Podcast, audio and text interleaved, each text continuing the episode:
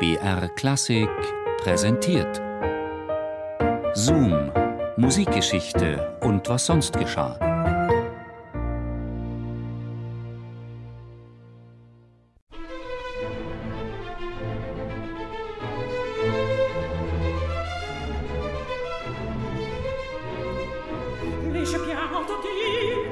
Nur weniges bewegt uns so sehr wie die theatralische Überblendung von Fiktion und Wirklichkeit. Wenn das Drama der Bühne deckungsgleich wird mit der realen Tragödie des menschlichen Daseins. So verfolgte die Öffentlichkeit Gaetano Donizettis allzu frühes Siechtum und Sterben mit tränenreicher Anteilnahme. Denn kaum ein anderer Komponist hatte es verstanden, die schillernde Palette der menschlichen Gefühlsregungen zwischen Euphorie und Wahnsinn, Liebeslust und seelischen Abgründen so packend in Töne zu kleiden wie der Schöpfer der Lucia di Lammermoor.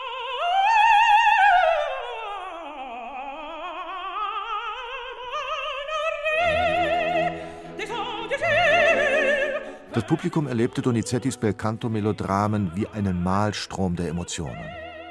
Und jetzt, wo der Meister der Leidenschaft selber litt, wo das Genie zum Wahnsinn wurde, übte dies eine Faszination aus, der sich Europas Musikwelt nur schwer entziehen konnte.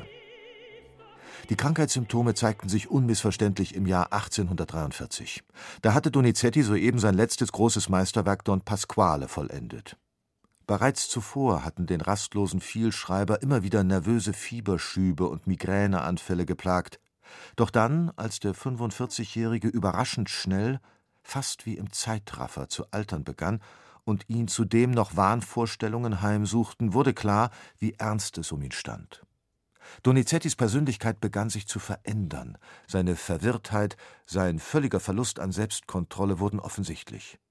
Gerüchte von sexuellen Ausschweifungen machten die Runde.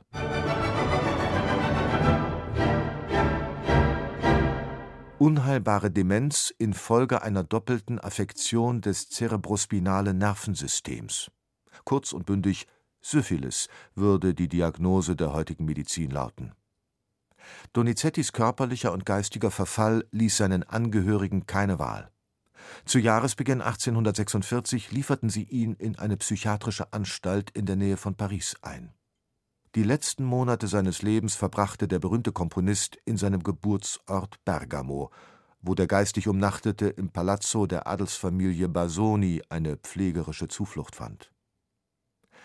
Gaetano Donizetti starb am 8. April 1848 im Alter von 50 Jahren seine Beerdigung glich einem Volksfest mit drei Musikkapellen, Hunderten von Fackelträgern und strammen Gardisten, die mit ihren Musketen einen Ehrensalut in den italienischen Himmel feuerten.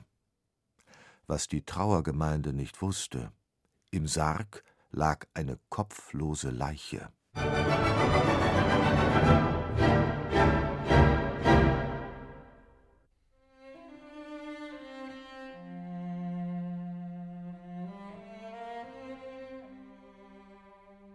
Der Kopfraub wurde erst 1875, 27 Jahre nach Donizettis Beerdigung, bemerkt, als die sterblichen Überreste des Berühmten in die Kirche Maria Maggiore überführt werden sollten.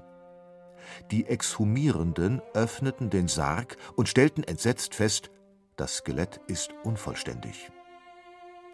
Die Umstände der fehlenden Schädelknochen wurden in detektivischer Kleinarbeit folgendermaßen rekonstruiert Während der Mitte des 19. Jahrhunderts begeisterte sich die Medizin für die vom 1828 verstorbenen Anatomen Franz Joseph Gall begründete Lehre der Phrenologie.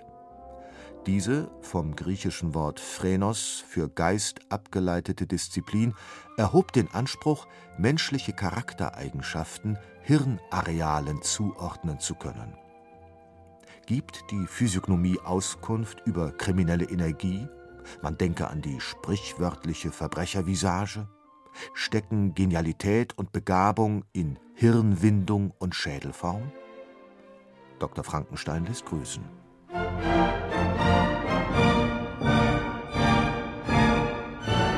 Beflügelt von unseligen phrenologischen Überlegungen stellte Donizetti das ideale Forschungsobjekt dar. Deshalb wurde sein Leichnam am Tag der Beisetzung einer ausführlichen Obduktion unterzogen. Diese fand im Werkzeugschuppen des Friedhofs von Bergamo statt. Einer der acht anwesenden Doktoren war ein gewisser Gerolamo Karchen, seines Zeichens Militärarzt und Leiter einer Irrenanstalt. In seinem Besitz bzw. Nachlass fanden die Knochendetektive den verschwundenen Komponistenschädel, denn 1875, im Jahr der Exhumierung Donizettis, war besagter Dottore Karchen bereits tot. Deshalb ließen sich wichtige Fragen nach Tathergang und Motiv nicht mehr eindeutig klären. Wie war der Mediziner zu seiner makabren Beute gekommen? Hatte er Donizettis Schädel heimlich mitgehen lassen? Oder war er ihm von seinen Kollegen offiziell überreicht worden? Warum nahm er ihn überhaupt an sich? Etwa als Souvenir? Oder wirklich nur aus wissenschaftlichem Interesse? Donizetti starb 1848. Der Raub der Leichenteile wurde 1875 entdeckt. Zunächst wanderte der Schädel ins Museum. Erst im Jahr 1951 fand der komplette Komponist seine letzte Ruhe, als in einer Feierstunde das Grab in der Kirche Maria Maggiore geöffnet wurde, um Donizettis Skelett zu vervollständigen.